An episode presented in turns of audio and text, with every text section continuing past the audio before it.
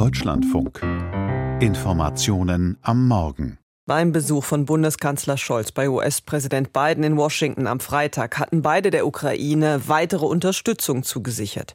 Die US-Amerikaner machten es konkret und sie kündigten ein weiteres Militärhilfepaket für die Ukraine im Umfang von 400 Millionen Dollar an. Es soll vor allem Flugabwehrmunition beinhalten.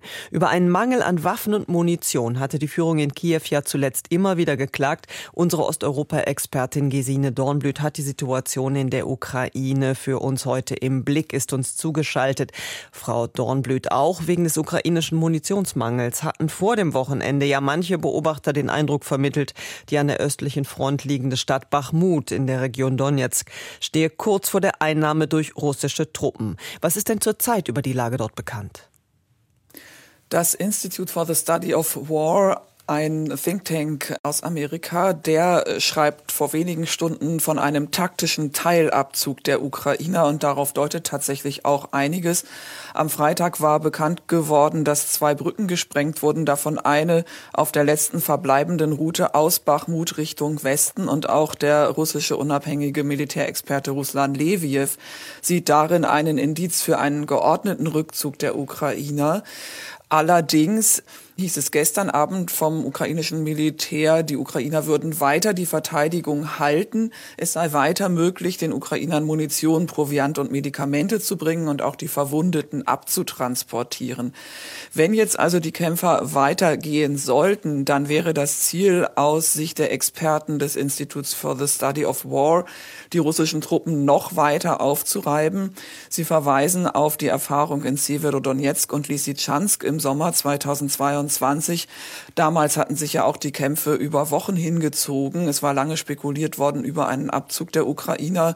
Und tatsächlich war dann am Ende auch mit dem Abzug der Ukrainer aus diesen beiden Städten aber die Offensive der Russen gestoppt. Allerdings war es auch so, darauf verweist der russische Experte Leviev, dass auch in Lysychansk die Ukraine den Abzug erst im Nachhinein bekannt gab, denn solche Desinformation gehört ja auch zur Kriegsführung dazu, auch auf ukrainischer Seite.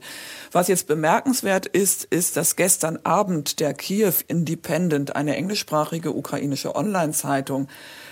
aus meiner äh, Sicht erstmals schreibt über Verluste auf ukrainischer Seite. Und zwar haben sie Interviews gemacht mit ukrainischen Infanteriesoldaten aus Bachmut.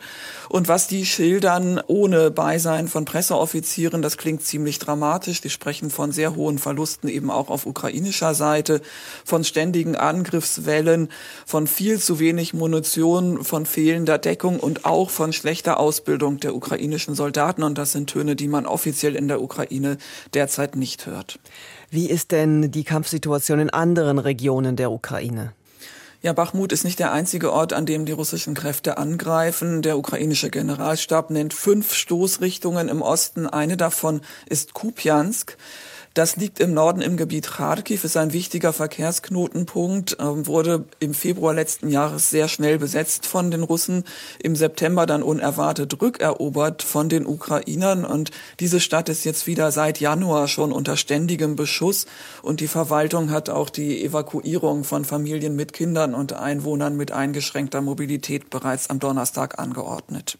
Am Wochenende fand im westukrainischen Lviv eine internationale juristische Konferenz statt. Dort ging es um die Ahndung von Kriegsverbrechen und die Rehabilitation von Opfern. Gab es hier Fortschritte?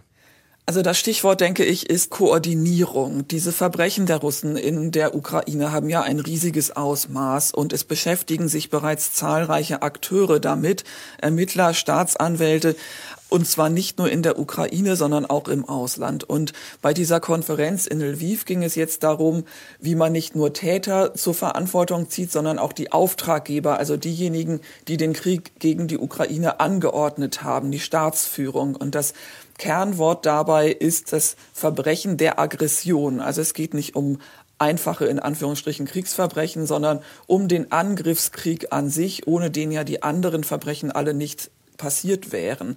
Und dafür wurde kürzlich neu ein internationales Zentrum für die Ahndung eben dieses Verbrechens der Aggression gegründet. Das wird von Eurojust unterstützt, der EU-Behörde für justizielle Zusammenarbeit. Und in Lviv wurde jetzt geklärt, wie diese Unterstützung von Eurojust formal laufen wird.